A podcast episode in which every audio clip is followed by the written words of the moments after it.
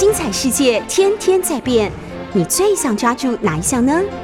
跟着我们不出门也能探索天下事，欢迎收听《世界一把抓》。欢迎收听 News 九八九八新闻台。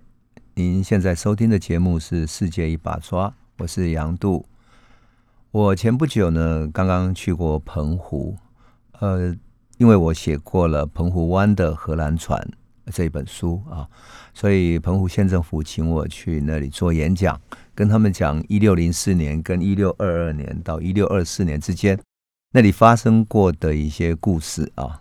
那澎湖真的非常好玩，因为呃，在地的一些耆老会跟我说：“哎呀。”我们后来啊，还有法国的那些士兵曾经住在哪里啊？然后整个澎湖湾那边哈，还有清朝建立的堡垒等等的，哇，他们都非常的开心。当然也去看了我们在以前几次都讲过的那个最古老的井啊，可能从元朝时期就存在的那一口古井。古井现在已经变成四个眼，因为有很多人要去取水，所以它有四个眼可以供应四个人同时取水。所以叫四眼井啊，也是最古老的一个井，在他们的老街那边哈。当然，那里还有一个荷兰时期的旧的城堡遗址。那个遗址在哪里呢？就是在侯孝贤拍《风贵来的人》那里，那个地方就是风贵伟的地方啊。可惜呢，整个城堡都已经拆除了啊，拆除了。那么那里呢，现在只有荒烟蔓草一片。那我曾经跟澎湖县政府建议啊，说那里应该建一个类似长崎文化会馆的那样的一种一种嗯博物馆啊，来记录这一段历史。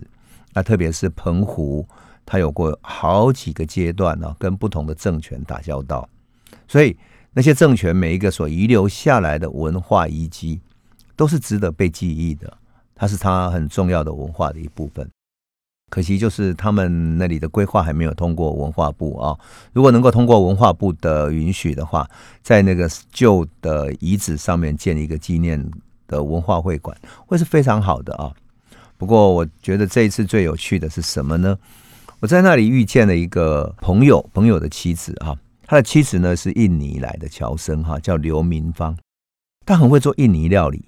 结果我们一谈起来哈。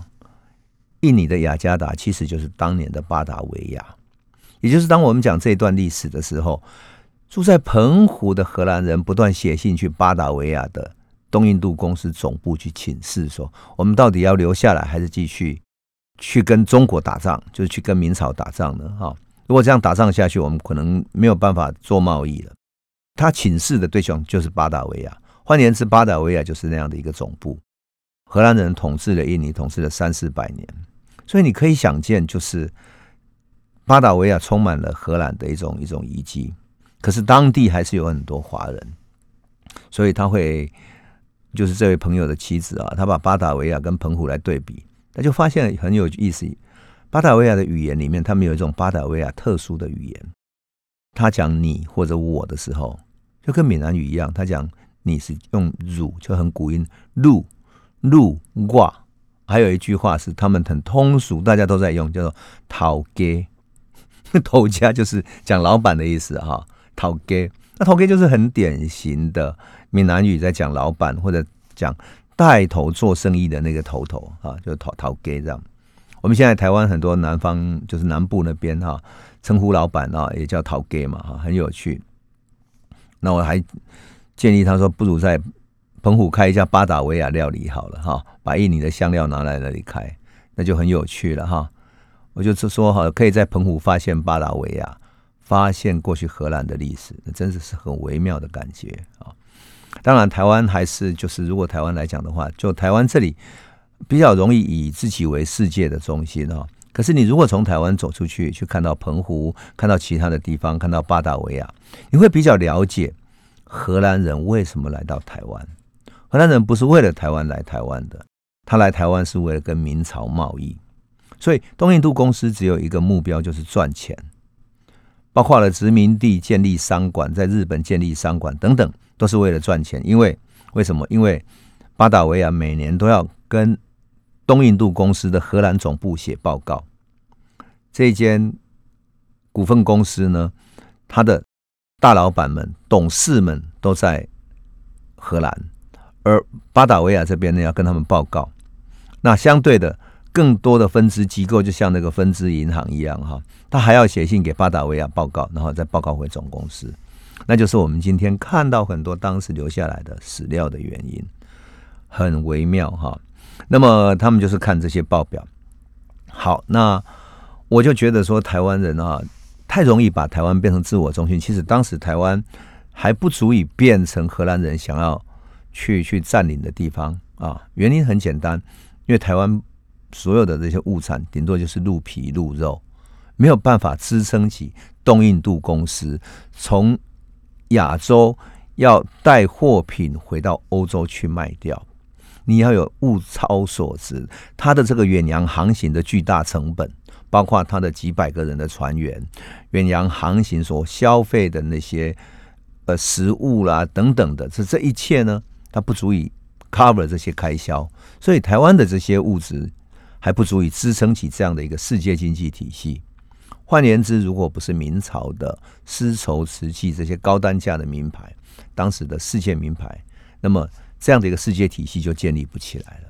因此，我常常说哈，台湾如果要看清楚这段历史，大航海时代这段历史，就会比较了解自己在地缘政治里面的位置啊，地缘政治的位置。那么，地缘政治其实就是为了对付明朝而来的。一方面想跟明朝做生意，一方面又想截断啊，用澎湖来截断明朝要去马尼拉做生意的这这这些商船。去抢劫这些商船，啊，去削弱西班牙的实力。换言之，它还是一个国际战略的概念呢。因此，台湾如果把这个大历史再重新看一次的话，我们就会比较清楚哈。好，那我们回到上一集啊，我们曾经讲到说，荷兰人占据澎湖了之后啊，那么福建这边的厦门哈，那个领事啊，或者包括了福建的官员哈、巡抚等等的，都派人。派部队啊，准备对付荷兰人。后来他们荷兰人就派人去厦门谈判，结果上了当，对不对？中了一个隐士的诡计，哈，被抓了五十几个人啊。当然，荷兰不会因为这样就算了哈。可是他确实碰到了很多的一些一些困难的啊。什么困难呢？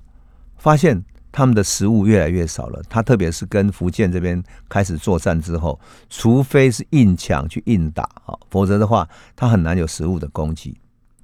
那么，因此他们开始想要撤退到台湾，所以就派了立邦上尉啊到台湾来建一个城堡。我们上一集讲到，他跟台湾原住民有过一些战争嘛，哈。可是呢，他们还后来还发现了一件事情，就是台湾有一些食物的供给，哈，供给一些肉类，特别是鹿肉啊，对他们来讲非常重要。那甚至于台湾还可以供给一些柑橘跟柠檬。我我看到荷兰的这个记录里面说可以供给柠檬，我就觉得很讶异。那个时候就有民盟嘛，可是他们就记录了这样的一个记忆，或许是柑橘或者其他的类似民盟的啊，这个也很有趣啊，很有趣。那么对巴达维亚来讲，哈，明朝的皇帝他所认知的呢是澎湖是明朝水师要驻守的一个地方哈，是他的国境，所以呢，澎湖是明朝皇帝一定要拿回去的，而明朝的官员一定要拿回去，否则皇帝要就责。但台湾不一样，是明朝的三不管地带，所以荷兰已经开始感受到压力了啊，感受到明朝这边的部队会来攻打的压力。结果福建巡抚南居易怎么去攻打他呢？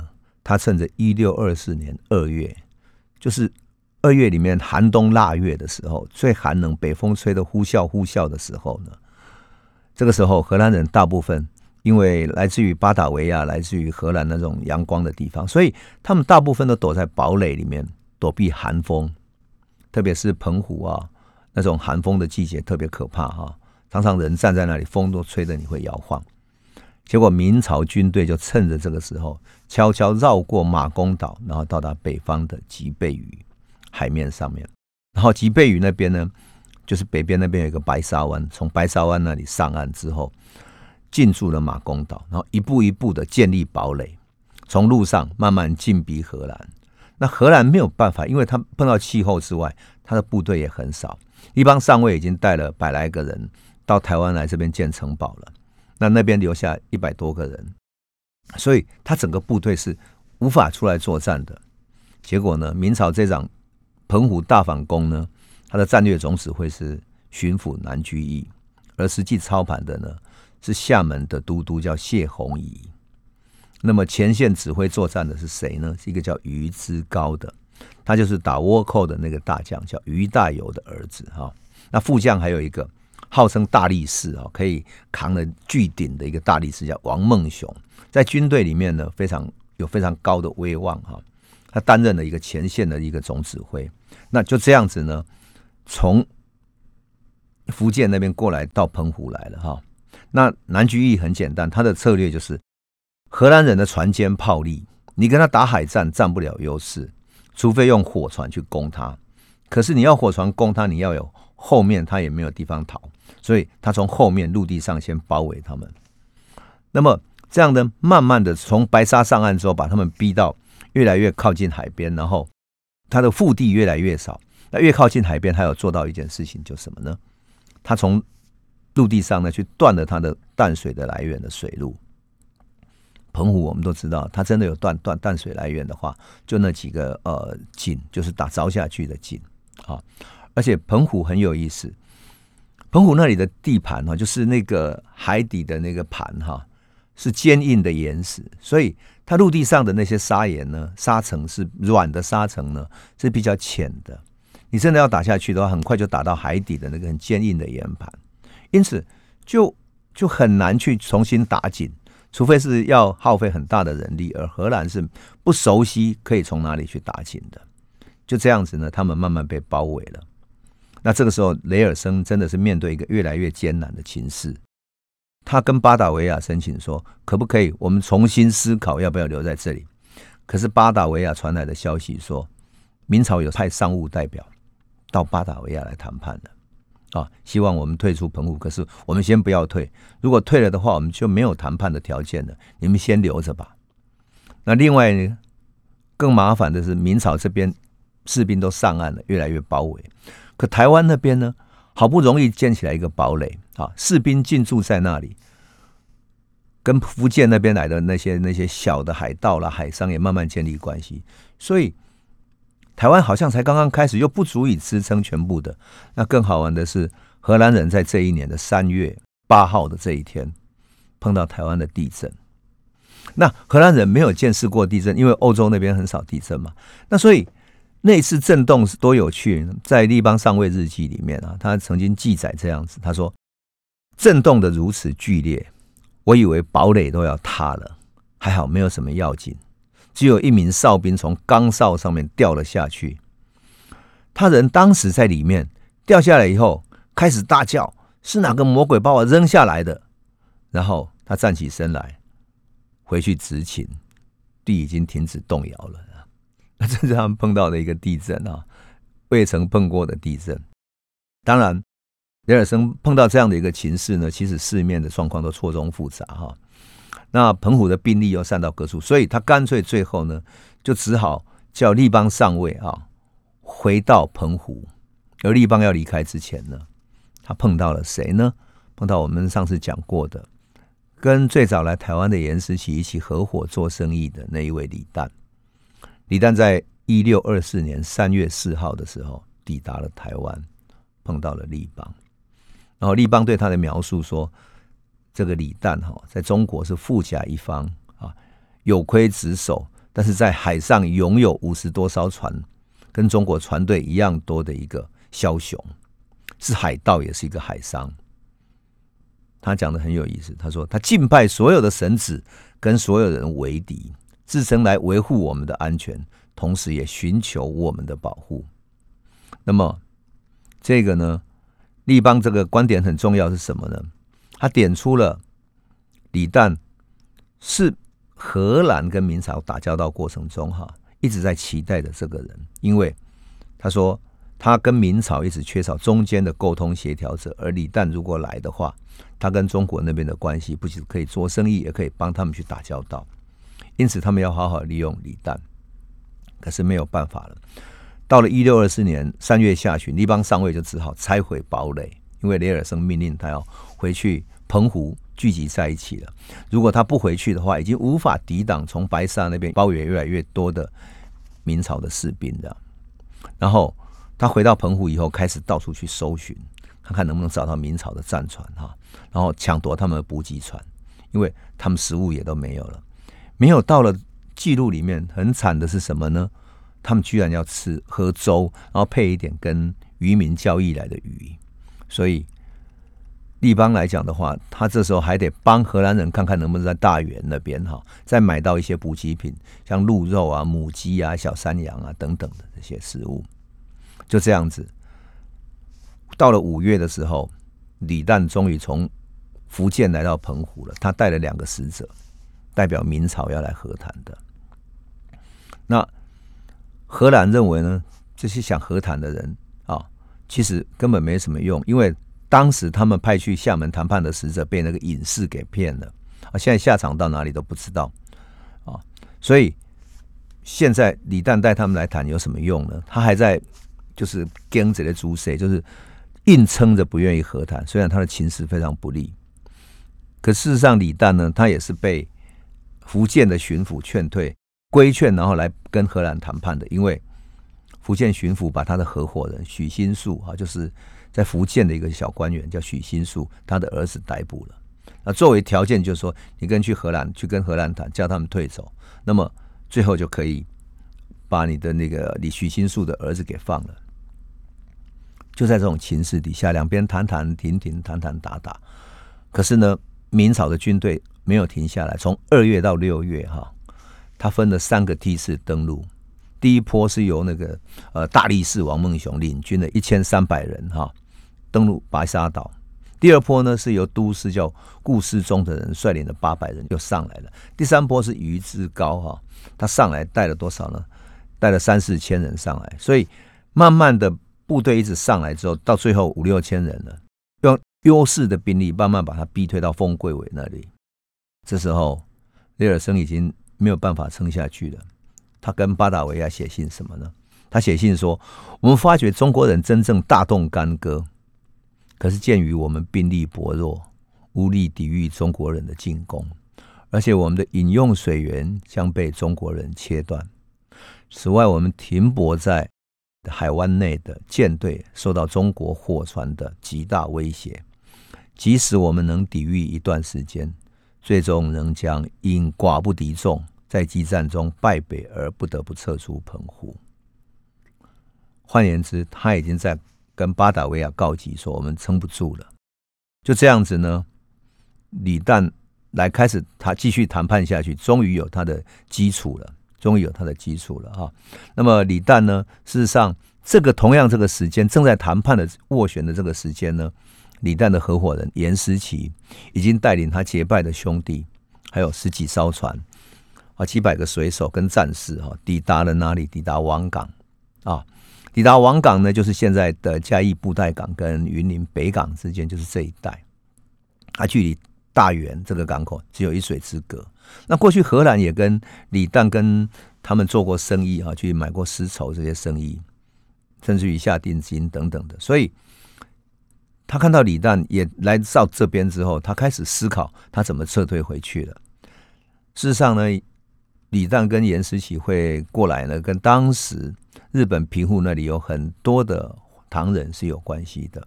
这些唐人。多到有有三万到五万人之间，那他们就想要在那里有所发展，最后呢没有图谋成，他没有能够说占领那个港口，占领一个市集等等，最后才退到台湾来。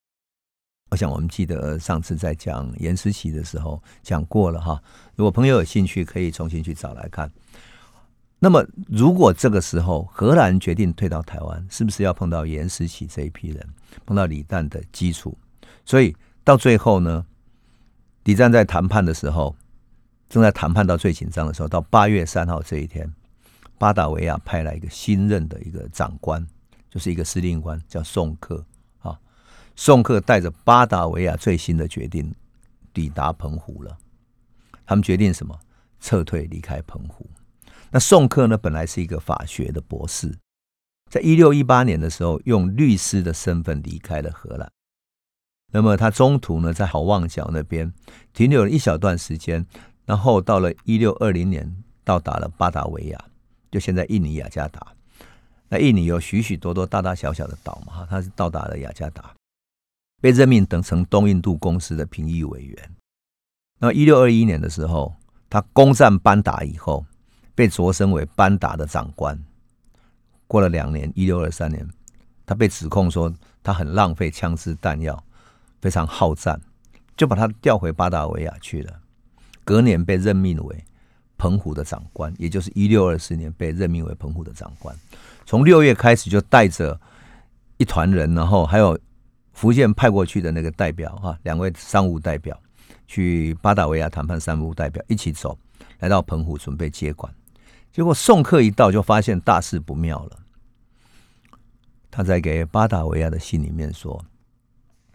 我抵达澎湖的时候，中国人在从我们城堡看得见的澎湖，也就是马公的最北边的岛屿上面建造一个要塞，那里面约有一千个士兵。此外，在那要塞下面停泊一百五十艘战船和火船，每艘都配备着士兵。换言之，明朝的军队从陆地包围，海面上也包围它了。包围到丰贵尾的海面了，那丰贵尾是三面临海的一个海角哈。我记得跟朋友描述过，就是丰贵尾呢，好像呃我们一个手臂两手手臂张开这样子哈，然后两个手臂环抱的样子。那整个马公就是那个港湾，就是我们的环抱里面的，而丰贵尾在你的左，在他的左手边啊，那一个在右手边这样。那丰贵尾是三面临海的一个地方。换言之，如果他从后面切断它，它只有海上，海上又被包围的话，就非常麻烦的。那么，因此呢，送客到达的时候，他知道问题很严重了。那他会怎么处理呢？结果如何？那我们先休息一下，那回头再来继续说这个故事。欢迎回到九八新闻台，世界一把抓，我是杨度。我们刚刚讲到了巴达维亚派来另外一个来取代雷尔森当司令官啊，当澎湖的司令官，然后由他指挥所有的谈判跟撤退。那么雷尔森这个时候在谈判的过程中，历史记录说他曾经用过一个很重要的人，就是郑芝龙当他的翻译官。换言之，但是雷尔生呢，到底什么具体的时间使用了郑芝龙，并没有记载。可是呢，郑芝龙确确实实的当了他的翻译官，因此我就在想，郑芝龙可能会讲葡萄牙文，也会讲荷兰文，因此才足以成为一个翻译官哈。好，那么送客来取代雷尔生之后，他已经其实别无选择了。后面的陆地的部分，这一面被包围，沿海的海面上也被包围了，所以宋克只好派人去明朝的要塞那边。希望跟总爷，也就是当时征讨的司令，叫做于之高哈，进行谈判，但是呢，被他拒绝了。然后他又请使者，就是明朝原来派去巴达维亚两个商务代表哈，一个叫陈世英，一个叫黄明佐帮忙。可他们死活也不肯，因为他们觉得去那里会被当成说他们出卖明朝的利益，代表敌人来谈判的，会被被抓去关起来等等的。结果派去沟通的人呢，还被于志高下令不许再来。除非承诺拆毁澎湖的城堡，并且离开，否则一切的谈判都不必说了。明朝已经准备包围之后，态度变得非常强硬。最后雷尔森啊跟宋克想来想去，最后还是只有李旦可以使唤，担任沟通的桥梁，所以就赶紧派了船过去大员，把正在跟严思齐在那里啊搞这个大兴土木，正在建王港啊、建北港这一带。搞了一个十个寨子的那个那个李旦跟严思齐那边跟他们沟通啊，特别请李旦坐船过来澎湖。那事实上李旦身体不好，他这个时候其实身体已经不好了，所以他不是想过来，但是没办法，因为在他的催促之下呢，他在八月十七号，一六二四年八月十七号到达澎湖的，他终于同意担任中间人。但是他要求荷兰人说：“你必须把你们巴达维亚的底线告诉我，否则我谈什么条件，两边都不接受，那白谈了，没用嘛。”结果宋克就告诉他说：“巴达维亚同意可以撤离开澎湖，但是要中国人允许，中国的船商可以到其他地方，比如说大原啊、巴达维亚或者公司的其他驻在地，比如说日本的商馆等等，去进行交易。嗯，后来李旦这一点他觉得很乐观，因为他们去交易，这是商人会愿意做的哈。第二个呢，但是荷兰人提出说，中国必须放弃航往其他地方贸易，也就是说，中国的商船不能去马尼拉，也不能去东南亚的马六甲或者其他地方贸易。那这样怎么可能答应呢？因为事实上，澳门那边葡萄牙就已经到欧洲去贸易的，难道要切断跟葡萄牙的贸易、跟西班牙的贸易？这是不可能的。所以李旦就说这个不乐观哈，他很坦白说，现在明朝兵临城下了，你提这个，你不会有什么好结果。好，宋克只好同意了，不同意也没办法。就这样子，李旦在两边斡旋哈，斡旋到最后，终于把两边谈判的这个条件都协调到可以接受了。东印度公司的澎湖的评议会，他们最终的决策机构就是一个地方的评议会啊。这个评议会决议说，好，拆除澎湖的堡垒，推到大园。那推到大园的什么地方呢？以前曾经建过城堡的。那个地方，也就是现在的呃台南那边哈，现在热兰遮城那边啊，还要在它的对面再另外建一个商馆。这个时候啊，宋克才写给巴达维亚的报告里面，坦白的承认什么呢？坦白承认他们真的搞得一团乱了哈。他信里面是这样讲的，他说：“我的前任在中国沿海弄得全中国对我们都极为愤恨反感，只把我们看成谋杀者。”强暴者、海盗，就像黄明佐以前说过，他回中国以后也如此说的那样。那时攻打中国的情形的确很激烈，也很残忍。据我的看法，用这种方法是永远达不到通商的目的。我们相信要用其他更温和的方法，才能通商交易。事实上，我们以前也讲过哈，我们讲过说什么呢？说。荷兰抓到奴隶，抓了一千一百五十个人。最后那些抓到的这些商船上的人，这些华人当他们的奴工、奴隶一样的奴隶，然后中间饿死了、病死的，最后他还要送到巴达维亚去卖掉。可是，一千多个人最后存活下来的，居然只有三十三个人，三个 percent 存活下来，你就可以想见荷兰人是多么残酷。难怪引起中国人这么大的反感。沿海的百姓这么大的反感，甚至于这些商船根本就很少来愿意跟他们贸易。会到澎湖啊这些地方赶来贸易的，其实很多都是海盗，在海上抢到一些零零星星的丝绸等等，才来卖给他们。所以他们其实是用一个粗暴的方式想要跟人做生意是做不到的。宋克还在信里面说什么呢？他跟巴达维亚坦白的承认说。啊，他这样说啊，真希望当初我们没有来中国沿海，也真希望您阁下把中国人的兵力以及此地的一般情形和特殊形势，在司令官雷尔森阁下离开巴达维亚以前，就详细的告诉过他。如果这样，也许全中国甚至国王本身就不会对我们这么反感，这么怀恨报复。现在我们必须把所有这些问题和其他很多的障碍、灾难。尽力挪开、消除，我们才能重见天日。这就是宋克得到的一个结论。事实上，他们终于得到这个教训，可是太迟了。这个雷尔森啊，他从澎湖撤退之后，他其实在这个杀伐的过程中，其实已经受了很多伤了哈，受了很多伤。所以他在回程中哈，先回到巴达维亚，到巴达维亚之后。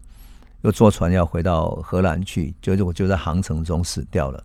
最后他在海上举行海葬，沉没在汪洋大海的印度洋里面啊。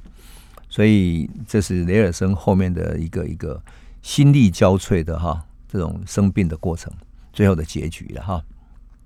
好，就在两边谈判了一阵子之后，到了九月十二号哈，荷兰终于开始进行他的拆除工作了啊。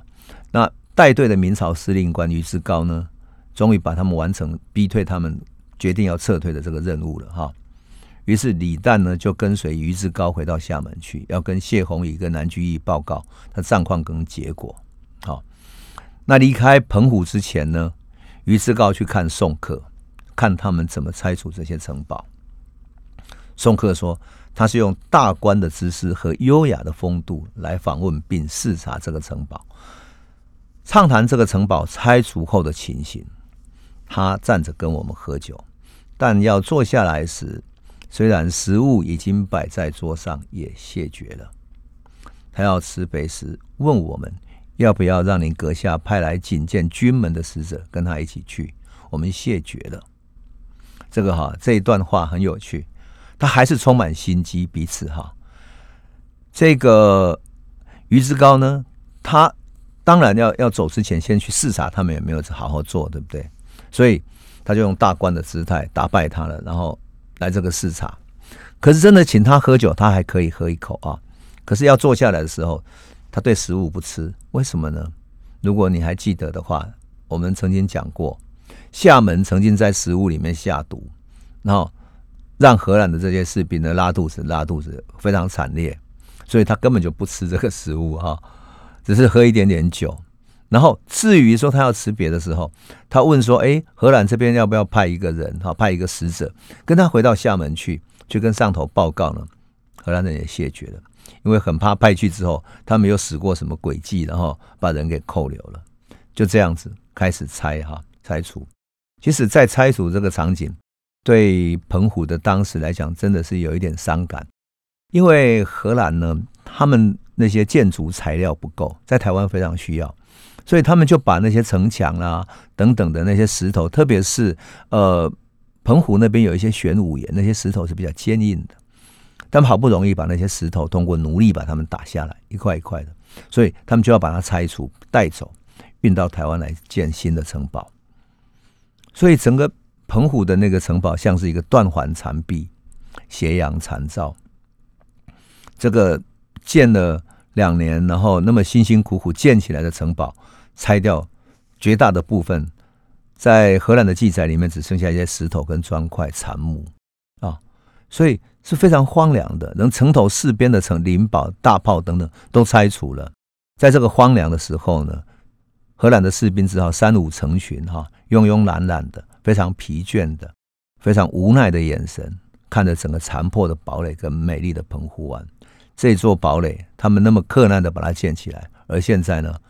什么都没有了，他所有的只是一个一堆的杀伐，一堆的死亡，很多人感染痢疾、发烧和不知名的病，死伤非常惨重。而在澎湖的风沙里面啊，在九月开始起来的风沙里面，他们要离开了，这就是他们最后离开澎湖的场景。我们先休息一下，回头再来继续说。欢迎回到九八新闻台，世界一把抓，我是杨度。我们刚刚讲到离开澎湖的时候，这些荷兰人都非常不舍，可他们也真的是死伤惨重啊！被饥饿、被东北季风、被冷雨、被那么严寒的气候给整到了，以及很多这种流行病、不知名的病，他们真的被整到了哈。最有最明显的例子是雷尔森手下的第一个副手，最大的副手，也就是负责带兵打仗的。因为他们他们都会有一堆人就负责打仗的那个谢林上尉，这个上尉呢，他刚刚生下孩子不久哈，结果呢，那个孩子四月就死掉了。他死于什么原因？因为他的母亲没有母乳可以喂他。可是到了七月的时候啊，四月死了儿子，到了七月的时候，谢林上尉自己也染病死掉了。可是才过了半个多月啊。七月十六号，他死掉。到了八月一号，十五天之后，谢林上尉的遗孀，他的太太，就热情如火的跟下级的商务员，一个叫贝萨的人结婚了。在立邦的日记里面写着说，这个商务员贝萨要结婚的时候，他应该带着铁盔，才不会长出脚来，因为他就是那个遗孀哈，因为他不只属于他一个人。戴铁盔在荷兰的意思就是戴绿帽子的意思，就是换言之呢，谢林上尉是他是少数被东印度公司特准带了妻子来到澎湖的人。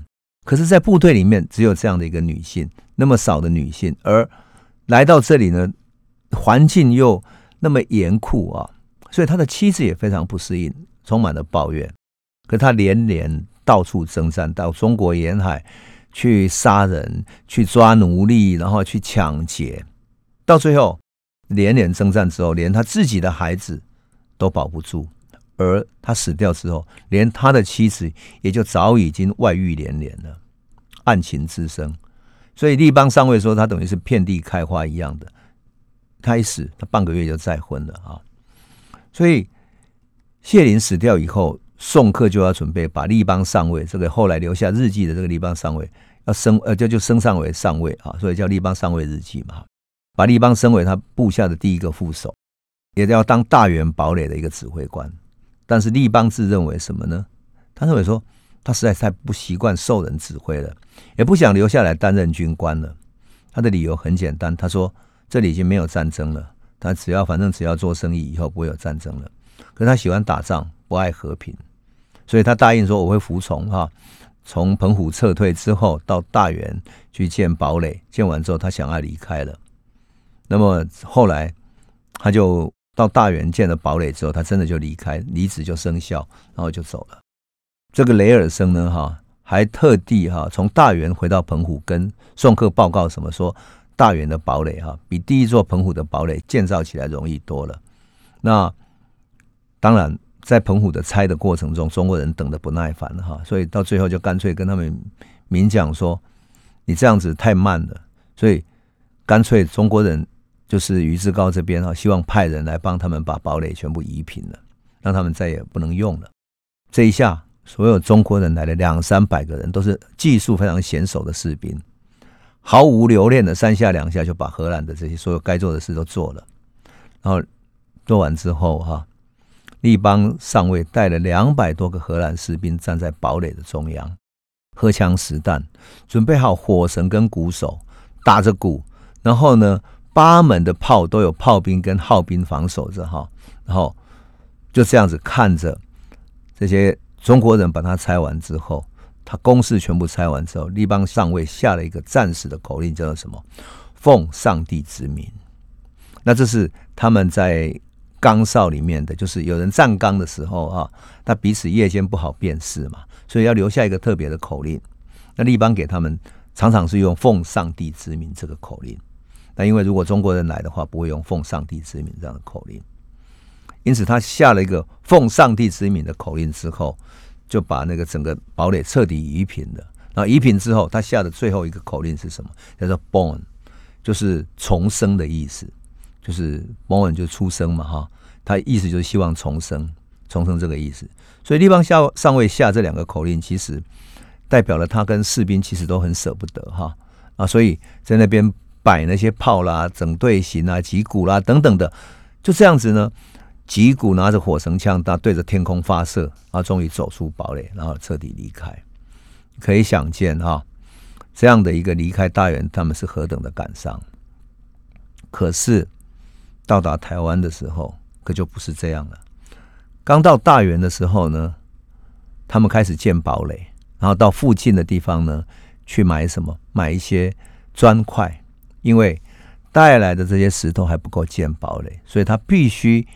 去跟福建，跟特别是跟呃王港这边的福建人啊，来买砖块，特别是严思琪他们在也在同时建石在的时候，也就是福建这边会做砖的这些人来这边已经开砖窑了，所以能够买到砖块啊。那刚刚到大远的立邦上尉就很兴奋，什么呢？他就带着士兵想要摸透台湾的这种生存环境嘛。他带着士兵跑得很远，然后呢，看到种类繁多的、数目众多的各种野生动物，哈，记载他们记载很有趣。他说，他开枪去打猎呢，胡打一通，几乎没有打到什么，但是却把那种在澎湖被压抑在那里哈，被打败的那种挫败呢发泄出来了。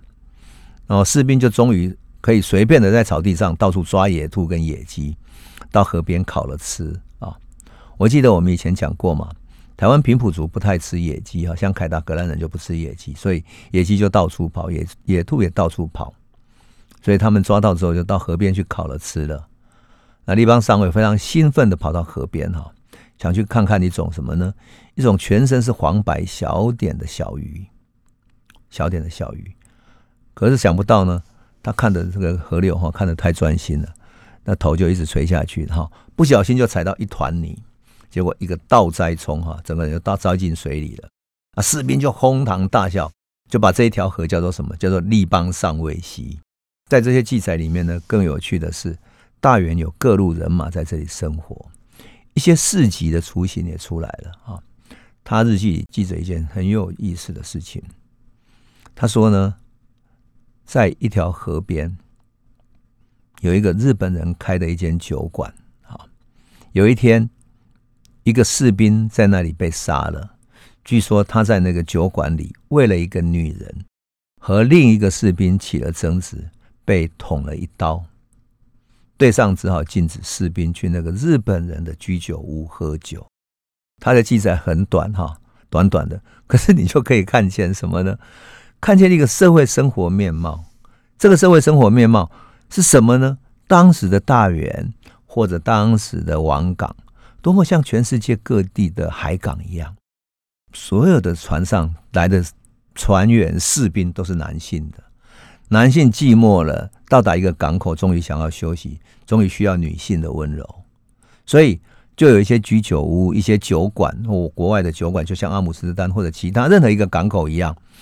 那么这些码头呢，聚集着各地来的水手、大兵、军官、海盗、海商、掮客、通译的翻译官等等，还有当然陪酒的妓女。